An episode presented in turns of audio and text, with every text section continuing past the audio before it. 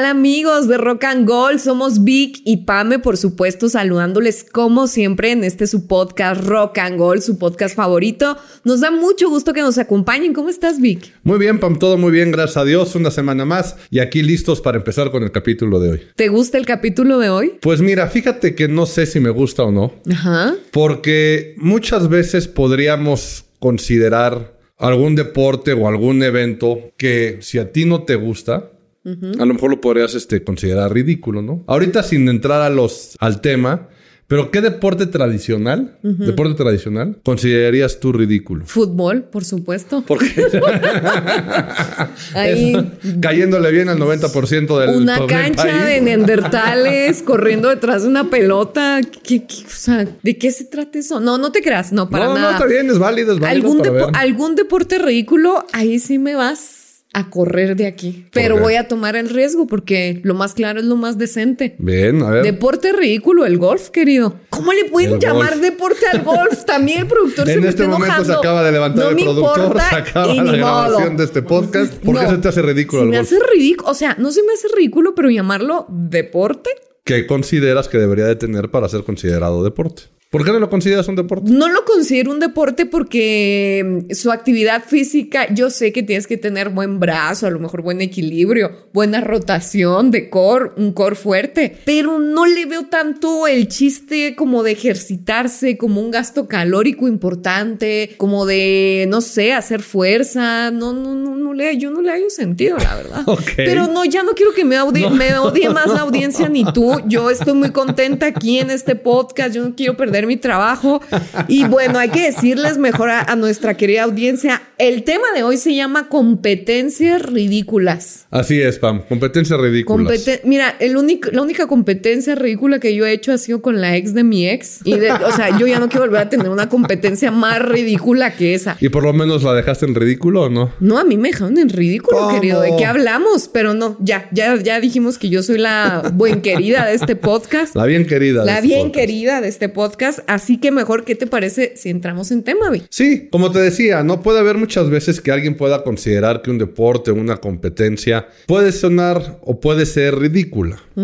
Yo creo que es porque a ti justamente o a la persona que está haciendo este juicio de valor sobre la competencia no le gusta. ¿no? Claro. Lo dijiste bien al principio del podcast, ¿no? O ahorita que estábamos empezando con la introducción. Dijiste el fútbol es válido, ¿eh? Yo conozco a muchísima gente No, que no nada. le ve... Ahí se está jugando. Se No, me hace más ridículo el golf. Pero sí, puede haber gente que diga, yo no le veo el chiste a 22 personas corriendo de un lado a otro para Una meter una pelotita a una portería, ¿no? Habrá gente que diga que el golf no es un deporte, ¿no? O que es deporte para viejitos.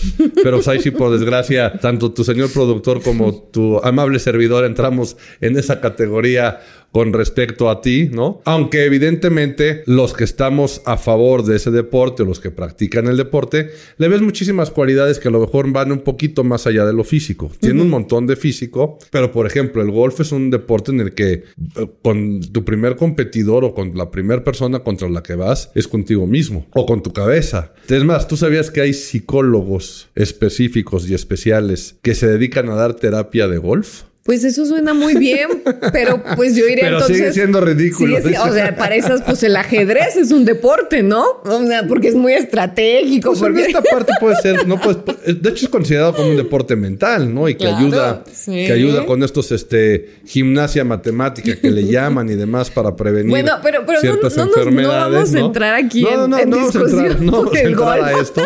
No vamos a entrar con eso que ya le picaste la cresta a Jero, ¿no? Y yo ya estoy a Y a ti ¿no? también. Ya va a sacar este, o su driver o su, o su fierro 7 para, Ah, para, para defenderse, ¿no? Pero también la misma evolución de los deportes ha dado pie a que existan espectáculos para atraer a gente que justamente va a eso, va a haber un espectáculo, va a haber un show y han empezado a mezclar algunas especialidades, algunos deportes, con el fin de hacerlo. No sé si has visto, por ejemplo, uno que es con un frisbee, pero jugando fútbol americano. Sí, lo y he el visto. concepto es básicamente el mismo, ¿no? Es un campo muy grande en el cual se va avanzando por yardas. Tienen cierta libertad de más movimientos laterales y hacia adelante, pero el chiste es ir aventando un frisbee y anotar. Entonces, son variables a lo mejor de disciplinas o de juegos o de deportes, como lo queramos ver, pero que están hechos con toda la intención de entretener, más allá que entrar a una cuestión que si bien existen ligas de competencia, van más allá de la competencia, van, más van un poquito más allá enfocadas al, al entretenimiento. Pero también sí ya hay deportes que podemos nosotros catalogar como ridículos. A las personas que lo sigan, a las personas que lo practiquen, evidentemente no, nos va, no les va a gustar nada el comentario que estamos haciendo ahorita y esa clasificación. Pero ya para debutar el primero de los deportes que lo acabamos de, de descubrir nosotros, pero que me acabo de enterar al hacer la investigación para el podcast y para el tema, se popularizó en el 2010. ¿Ok? Lo que pasa es que este año, en el 2023, fue la primer competencia ya como tal y ya fundada, digamos, esta liga, por decirlo de alguna manera, o no sé cuál pueda ser, pero a lo mejor y aquí, espero que no me digas, híjole, me interesa muchísimo y demás, pero ¿te gustan los caballos? Me gustan. ¿Has visto competencias de equitación? Sí. ¿Qué opinarías de la equitación vegana? Así se le conoce popularmente, la, la equitación vegana. ¿Sabes cuál es? Sé cuál es, ya he visto videos, lamentablemente. sí, así como desveo esto, no sé. Que se te, o sea, todos tratamos de borrar la imagen, claro. ¿no? La imagen de nuestras cabezas Claro. cuando vimos por primera vez eso. Quien no sepa de qué estamos hablando, métase ahí a cualquier plataforma y busque equitación vegana. Y no va a haber otra cosa más que a gente. Es más, explícalo tú, explícalo tú, porque están entrando en mi cabeza muchos adjetivos calificativos que... que no- Despectivos. no para referirme, pero explícales mejor tú a la audiencia, Pam, de qué se trata la equitación vegana. Pues es hacer equitación con caballitos de madera, como de juguete. es esa la equitación vegana. Exactamente es lo que iba a decir, ¿no? Una arena, no una arena grande, porque aparte si ves hay un chorro de gente ahí Sí. de espectadores, con los mismos obstáculos que tú te imaginas que vas a ver un super caballo pasando o haciendo un circuito maravilloso y no va resultando. No va resultando, se dan de guamazos en la cabezota. Pero fíjate, aquí el verdadero reto de las de los jinetes sería pues tener una buena pierna y una buena condición para poder impulsarte y saltar todos esos obstáculos, ¿no? Que es a lo mejor lo que hace una persona que practica mucho CrossFit, que puede saltar cajones gigantes. Y es lo más lamentable de, bueno, de lo, lo, lo poco, lo mucho que he visto, lamentablemente estas imágenes que tengo de la equitación vegana, es que estas personas hacen esos saltos y se caen casi todas. O sea, no pueden saltar mucho, ni un metro pueden saltar. Sí, no es mucho. Y, y fuera interesante, fíjate, fuera interesante que a lo mejor esta equitación vegana, te digo, fueran personas que tienen esa capacidad de poder saltar, ¡fum! Tremendamente y dirías, ah, mira qué cool, a lo mejor con tu caballito de madera, pero Sí, imagínate ya con los deportes olímpicos, ¿no? Los que tienen que saltar vallas, por supuesto, saltos de altura. De garrocha, ¿no? De garrocha, bueno, que estam- estamos hablando de alturas mucho más altas, pero vamos a poner el, no sé cuánto pueda medir un obstáculo de una carrera de distancia con obstáculos, pero más o menos me imagino que lo que están brincando es más o menos, ¿qué será? Como un metro, un metro y cacho que estén brincando. Es bastante. Las personas estas. Sí. Ahora imagínate el, el grado de dificultad ya que andas tú menospreciando que los del los de la equitación vegana podrían ser más atletas. Imagínate estar dando esos brincos de un metro Pero fíjate. con un, con un caballo de palo entre las patas. Dijiste, no, ¿Metro y me- medio? Metro, me- Es metro y medio es un No, es un montón. Sí, no, por y eso yo no los estaba menospreciando. O sea, al contrario, los estoy aconsejando de que si usted quiere practicar ahí en casita, o si usted quiere practicar la equitación vegana, pues no estaría de más que diera unos buenos saltos antes, ¿no? Pues para hacer un buen papel en este tipo de deporte, digo. Y con, no un y con un palo entre las patas todavía brincas más alto. En el buen sentido de la palabra. Con un ¿eh? buen En- palo, pero entre las patas. Por eso, ¿no? Ok. Bueno, Ahí buen sí sentido. brincaría, pero Ahí vas a, dar- vas a ver el brincote que vas, el brincote que vas a dar. Pero imagínate, no, lo bueno también de esto, ¿no? corrientes. Lo bueno- Que sean así. No, lo bueno también de esto, Pam, es que es un deporte muy barato. Porque quien quiera practicar la equitación es muy caro, ¿no? Tener tu caballo, lo que Sí, eso representa, el equipo y demás. la-. Pero fíjate, en este caso el caballito de palo no creo que sea muy caro. Y ahora, si no te alcanza para el caballito de palo, con cualquier escoba que te encuentres en tu casa ya la hiciste. O sea, es exactamente lo mismo, nada más que lo estás haciendo. Pero aparte, ¿sabes qué es padrísimo? ¿Qué? Y es maravilloso la seriedad con la que los jinetes Lo hacen, Lo hacen. O sea, tú los ves y van con una cara de seriedad y este, muy distinguidos, muy este, sí, bueno, entre comillas. Claro, ahorita me están diciendo jinetes entre A mí eso comillas. me parece claro, más bien ¿no? macabro. Es que da miedo, te juro que a mí, Sí, o sea, ¿no? Cuando lo estábamos viendo, sí es decir, a ver, o sea, están como poseídos y van muy serios, como si estuvieran desfilando en un, este, con un caballo que va perfectamente este, educado, ¿no? Haciendo sus cosas y son ellos. Ahora, imagínate, ¿no?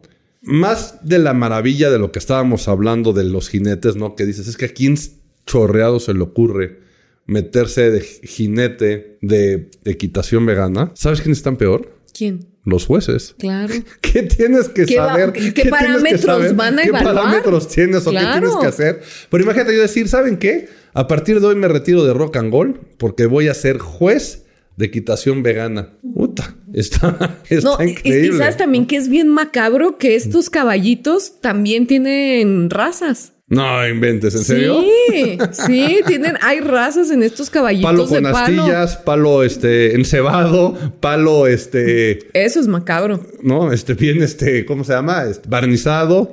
No manches, o sea, o sea, no puede ser. Eso da miedo. No me dan miedo los aparecidos, me dan miedo la gente que practica equitación vegana. Pero sabes también que se me hace muy cañón que en el mundo entero menosprecian mucho a la raza latina, ¿no? Nos Ah. ven tercermundistas, no nos bajan de gente, pues sí, retrógrada y que estamos muy atrasados. Y este tipo de deportes, como la, la equitación vegana, donde más se practica es en Finlandia. Ajá, exactamente. O sea, y uno podría pensar, oh, sí, finlandeses, ¿no? Gente muy progre, otro No, ¿sabes mundo, qué? el primer mundo. Sí, pero no tiene nada que hacer. Pues no, porque no tiene nada que, o sea, se aburren todo el día es de noche ahí. Ahora, imagínate también, y aquí la parte, vamos a verlo por el otro lado, bien, si, si bien lo podemos ver de esa forma, pero si se está popularizando tanto, imagínate hacer negocio de un deporte y crear la liga y hacer los torneos y hacer todo. Alguien tiene que estar lucrando ahí, estamos de acuerdo. Sí. Y alguien tiene que estar sacando raja de todo este boom. Pero Pero también está lindo por un lado, porque si No, le vemos sí. la parte positiva, aparte de que pues, puedes lucrar con eso y puedes hacer dinero, imagínate una persona que nunca pudo tener un caballito de a de veras y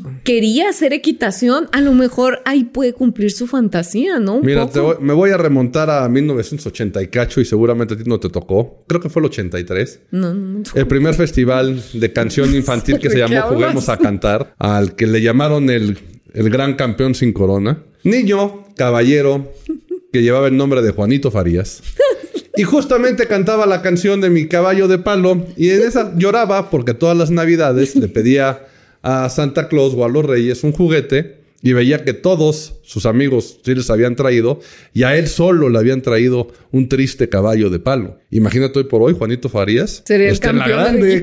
Más, en una de esas es él. No, y para el capítulo lo de dónde están ahora, que Ah, tenemos planeado mira, de, de qué pasó con ciertos artistas, ciertos deportistas. Claro. A lo mejor Juanito Farías ahorita está siendo el precursor, juez, o este precursor o hasta el dueño de eso y nos calla la boca de a través de los años logró hacer muchísimo con su caballo.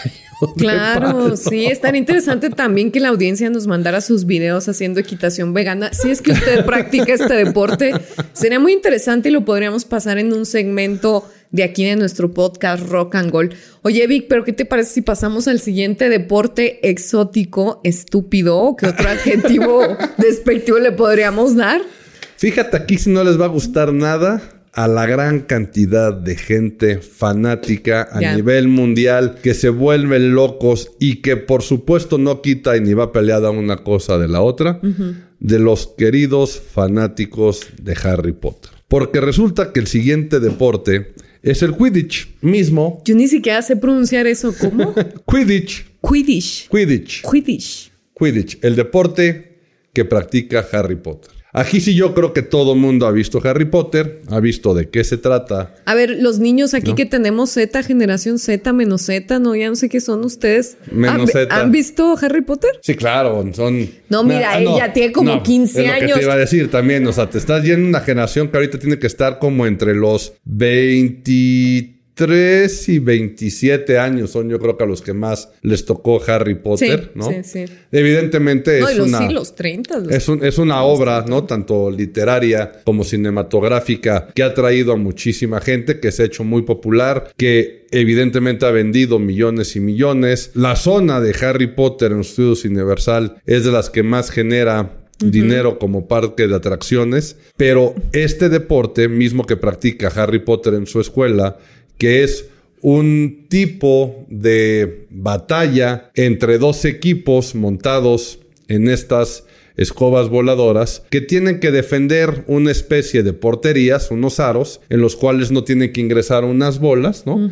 Y a de eso se trata el deporte, básicamente, ¿no? Hay una bola que es la que más este, vale, que el que la pueda este, encontrar ya sumó tantos puntos que nadie lo alcanzó, pero es un mundo de fantasía, es el mundo de Harry Potter. Gran parte del chiste es cómo está esto llevado a la pantalla, cómo está ilustrado, cómo lo ven, pero ¿qué crees, Pam? ¿Qué pasó? Que también hay gente que lo practica en la vida real. Ese, para que veas, sí lo desconocía. Ese sí no sabía que existía. ¿Sí? Sí, tuve que investigar para saber cómo lo practicaban, porque dije escobas voladoras, pelotitas voladoras. No, en este caso no. También es en el piso, es un tipo de escoba también. Es más, es la versión mágica de la equitación vegana, pero jugando fútbol. O sea, Ajá. fíjate qué bonito lo dije. Es la mezcla de la equitación vegana metiendo goles con escobas en lugar de caballito de palos. Es lo mismo. Ahora también te puedes echar un... Es más, puedes este, practicar con tu mismo caballito o con tu misma escoba. Puedes practicar los dos deportes. Eso es bueno. Tienes un 2 por 1 ahí. Tienes un combo si lo quieres practicar. ¿no? Nada más le pones la escoba. Sí, nada más le pones la escoba y lo vas, este, lo vas moviendo. Claro. Pero fíjate que aquí lo que es muy impresionante es que hay más de 300 equipos a nivel mundial que juegan en 20 países que están afiliados tal cual a la Asociación Internacional de Quidditch. Entonces, que en gran parte, y aquí podemos regresar a lo que hemos hablado a lo mejor en algunos otros capítulos, de ya la, la percepción que se tiene o del fanatismo que se tiene por el éxito que creó Harry Potter, ¿no? Porque imagínate, si no tuvieras esa referencia, pues ¿cómo vendes el deporte? ¿no? Sí, ¿Cómo, claro. cómo jalas adeptos Sí. a ese deporte y cómo haces que por lo menos les interese? Pero fíjate que ese no me parece tan ridículo. Porque al menos siento, yo siento, ¿verdad? Puede estar en, en un error, que JK Rowling se inspiró un poquito en el juego de pelota también de los mayas. ¿Sabes? O sea, como que esto viene de ya de, de culturas prehispánicas que jugaban de esta forma y siempre hay como aros donde meter, donde cascar. Y si te fijas, este deporte pues tiene un poco de influencia también de, de, de estos deportes. Sí, podría tenerlo, ¿no? Que es una mezcla. Es ¿no? una mezcla. Es una sí, mezcla. se me hace, hasta se me hace un poco Ah, no, interesante. está ¿eh? padre. Ajá, está, padre. ¿no? O sea, no estoy... Ahí en el bosque de Chapultepec, de hecho, pueden ir a practicar. Sí. En México hay cinco equipos. Si ¿no? les México- interesa. México tiene cinco equipos Fíjate. que, este, que participan y que están, que están puestos. Parte también de lo sorprendente, Pam, y tomando en cuenta esto que dices de que está inspirado en otros deportes, porque si te fijas, la, la realidad es que nada más varía en dónde metes el gol, pero la realidad es que la gran mayoría de los deportes son dos equipos que compiten por un algo. Por lo general ahorita son balones, pero que el chiste es llevarlo de un lado a otro. Claro. Llámese una canasta, llámese un Cascarlo, touchdown, llámese un, eso. este, un gol, llámese lo que se llame, ¿no? Son dos equipos que están compitiendo para pasar de un lado a otro. Pero el Quidditch tiene un grado de complejidad interesante. Sí, sí, sí. Ah, no, es Sí. un rollo, ¿no? Y es aparte, un rollo. yo aquí sí no me atrevo a hablar. Algo de este, destreza tiene. Ah, no, mucho. Sí. Ah, no. Ahí sí, ¿no? Destreza, habilidad, este, reglas y demás, ¿no? Que evidentemente los que sí son este, fanáticos de Hueso Colorado de Harry Potter, pues evidentemente deben de dominar mucho más de los que no lo somos tanto por cuestiones generacionales o por cuestiones simplemente de gustos, ¿no? Pero ya que decías de esta influencia y haciendo referencia a México, México ya obtuvo el quinto lugar a nivel mundial Wow. en la práctica. Somos buenos. Sí, somos buenos, ¿no? De 300. Claro. ¿No? México Somos que un equipo mexicano ya haya quedado, ¿no? Son cuatro equipos mexicanos. Los que por lo menos están registrados hasta ahorita. No dudo que haya más, pero registrados en esta liga de- o afiliados, mejor dicho, a esta liga, lo hacen pues ya un quinto lugar. Es bastante, Claro. es bastante bueno, ¿no? Claro. Siguiendo con deportes y con cosas pan. Pero fíjate, un paréntesis. A este ver. deporte fue creado en Estados Unidos. pues los reyes de crear cosas para atraer más gente a espectáculos y basándose y haciendo lo demás, ¿no? Porque si bien la obra Claro. literaria es inglesa, pues los que la hicieron más grande fueron los estadounidenses al darse cuenta de cómo podían explotar mucho mejor la franquicia de Harry Potter. Y lo han hecho muy bien. Como mucho, muchas cosas que hacen bien. ¿Sí? ¿Cómo- ¿Qué tan buena eres para las cachetadas? Híjole, buenísima. O sea, es nombre buenísima. Has de repartir, sí ve que tienes buena mano para andar repartiendo cachetadas. Reparto y reparto.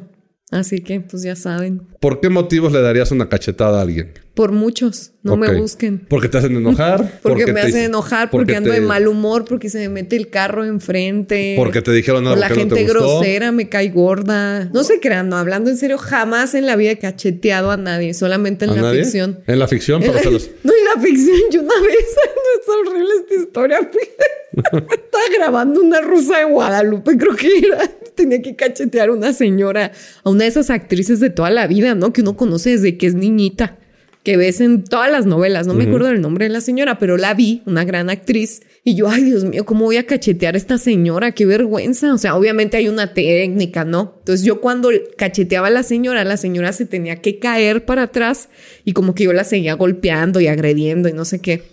Ay, pues no, no pasa. Es que mira, eso pasa cuando estás actuando, pues te llega mucha adrenalina y tú no mides, por- como cuando estás enojado. Pues yo no me di mi fuerza y no me la cacheteó a la señora, en verdad.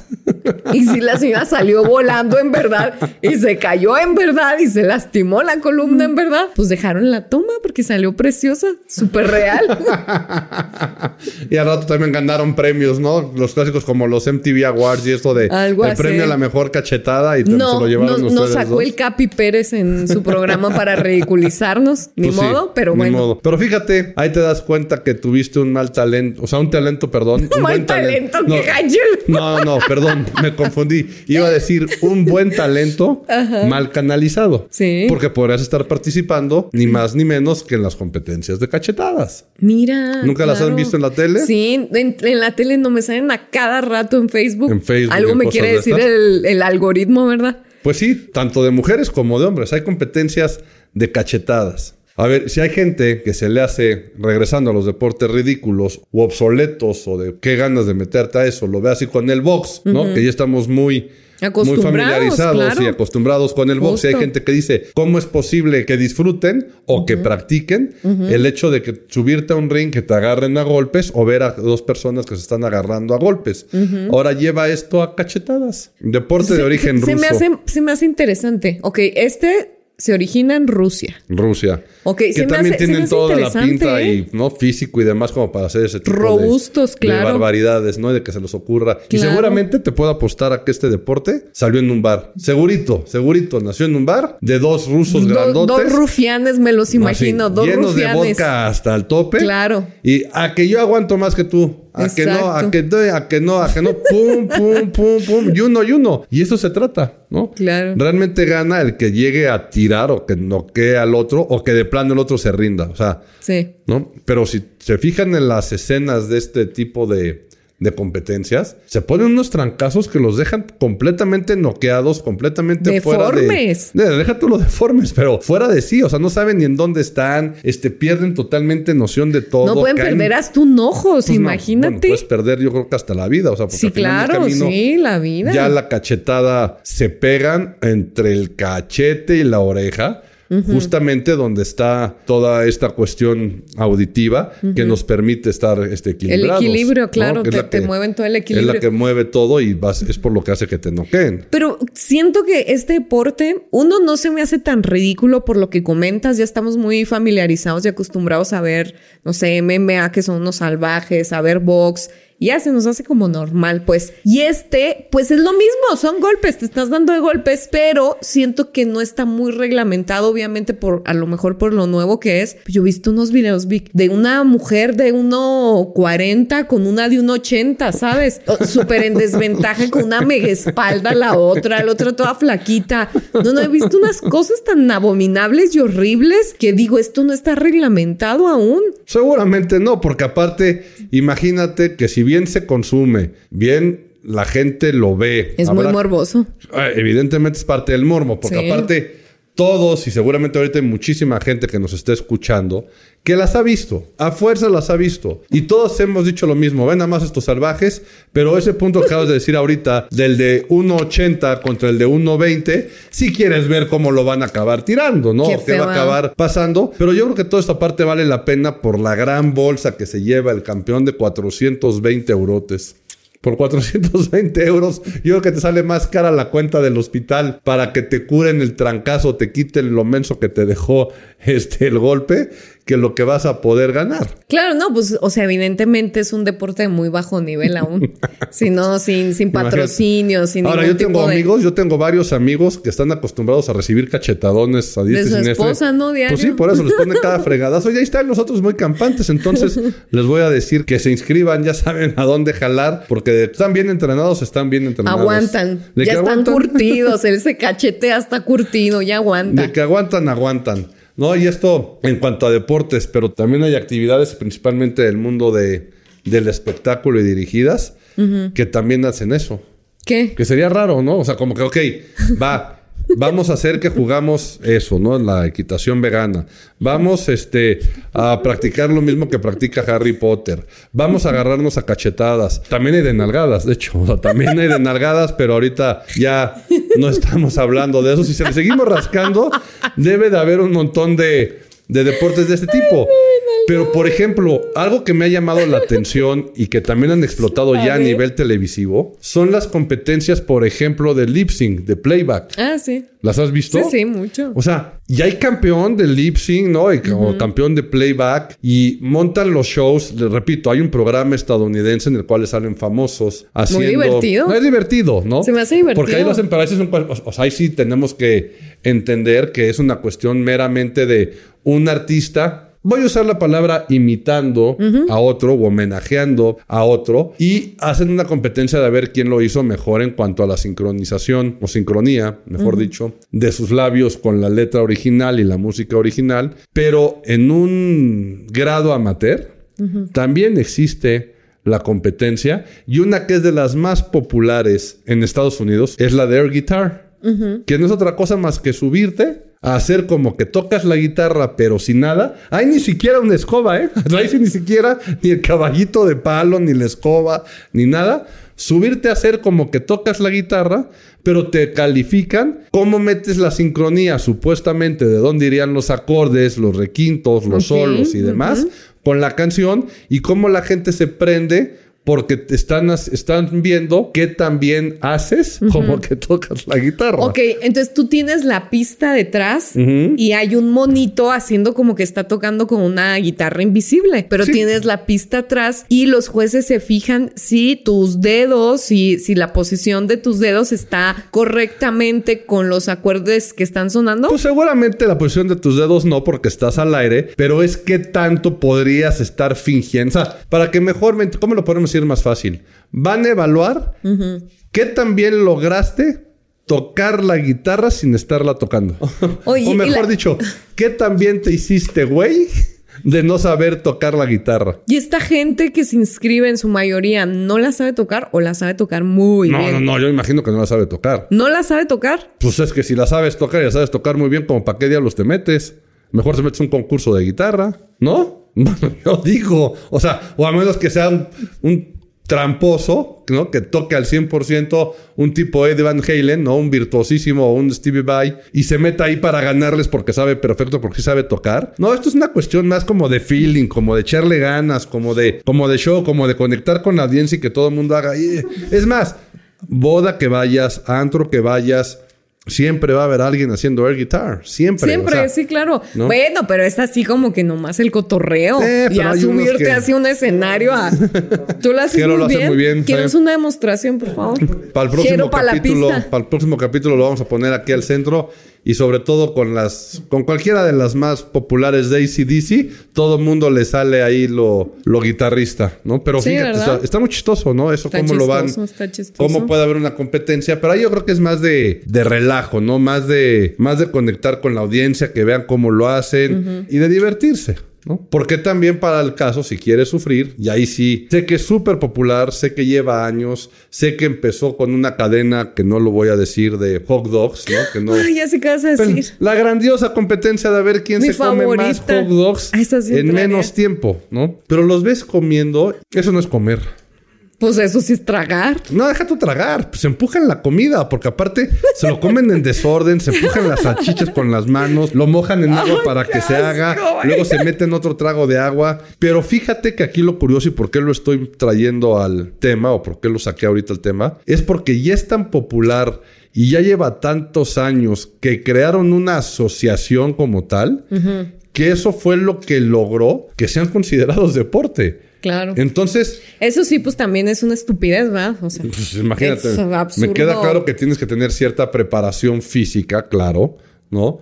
Para aguantar la cantidad, pero también la velocidad y hasta el orden y la técnica de qué se comen primero, qué después. Pero aquí también lo chistoso es cómo alguien permitió, que seguramente si le rascamos es, Víctor, tú puedes hacerlo o tú, Pam, lo puedes hacer el día que quieras. ¿Por qué lograron que se les considerara deporte? eso es muy extraño. sí. O sea, eso es lo que habría que ver y gringos, de seguro, ¿no? por supuesto, ¿no? Es lo más popular, es en Nueva York, con la cadena de hot dogs número uno de la ciudad. Y que también... Ay, di el nombre. No nos vayan a ver. No, no, no, no es que lo vean, o no es por ser popular, pero luego puede haber gente que luego diga que lo estoy satanizando. Son los de Nathans, ¿no? Son los de Nathans que son los más famosos en Nueva York, pero también para ellos, fíjate, y aquí ya saliéndonos un poquito de, de lo que estábamos hablando, para ellos ese concurso ha sido muy bueno a nivel propaganda y a nivel de imagen y en cuestión de imagen. ¿Por qué? Porque todo el mundo ubica, si de por sí la marca ya está muy bien ubicada con los hot dogs, tú si te pones a ver cosas tradicionales o cosas que hacer en Nueva York, siempre te van a poner comerte un hot dog de un carrito. Claro. O sea,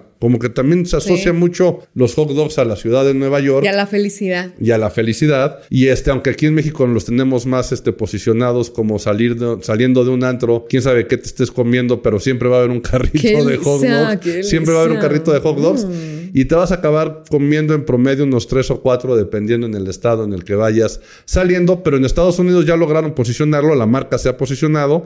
Y también dan un premio interesante. El campeón, creo que el que está actual, ha repetido como tres veces. Y ya es más la parte del espectáculo, la propaganda, los adeptos, que el hecho de estar en el deporte como tal. La gente que participa ahí participa por la presencia con la marca y de estar, no sé si la palabra correcta sea presumir, no.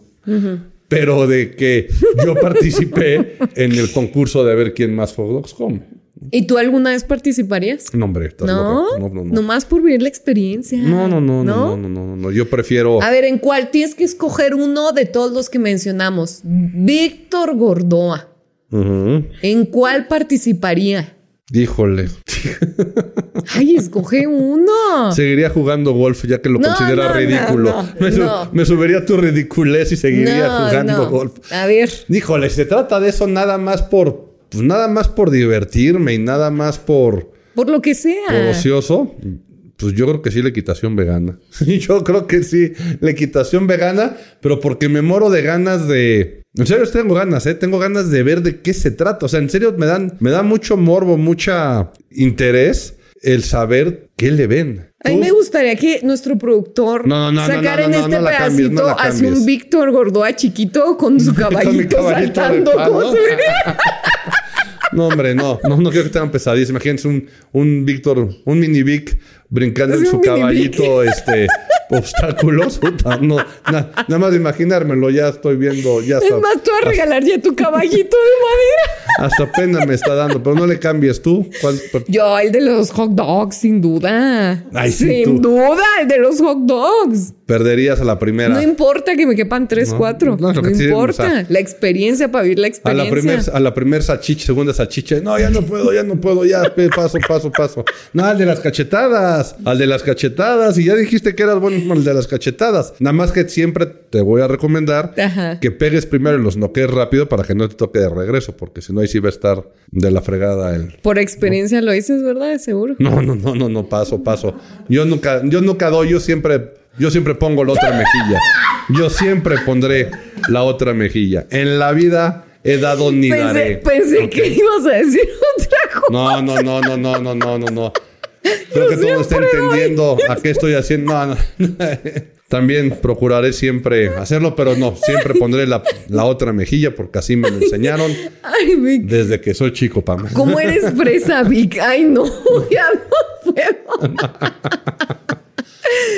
bueno, ¿qué te parece si cerramos este episodio que estuvo muy divertido? Espero que allá en casa, si nos están escuchando en el auto, donde sea que nos estén escuchando, se hayan divertido con nosotros y les hayamos también abierto un poquito el panorama de, estos deportes que ustedes pueden practicar sin problema alguno. No importa la opinión de Vic o mía, si es ridículo no. Ustedes háganlo, ustedes diviértanse. Ya los conocieron o si ya los conocían, pues a lo mejor se rieron un poco de nuestra opinión. ¿Y qué tenemos, Vic, para el siguiente episodio? Que nos acompañen. Pues sí, que nos acompañen. Yo este lo voy a cerrar, ¿sabes qué? Pensando con lo que me A dijiste, como hubiera cerrado Alex Lora. El rock and roll es un deporte,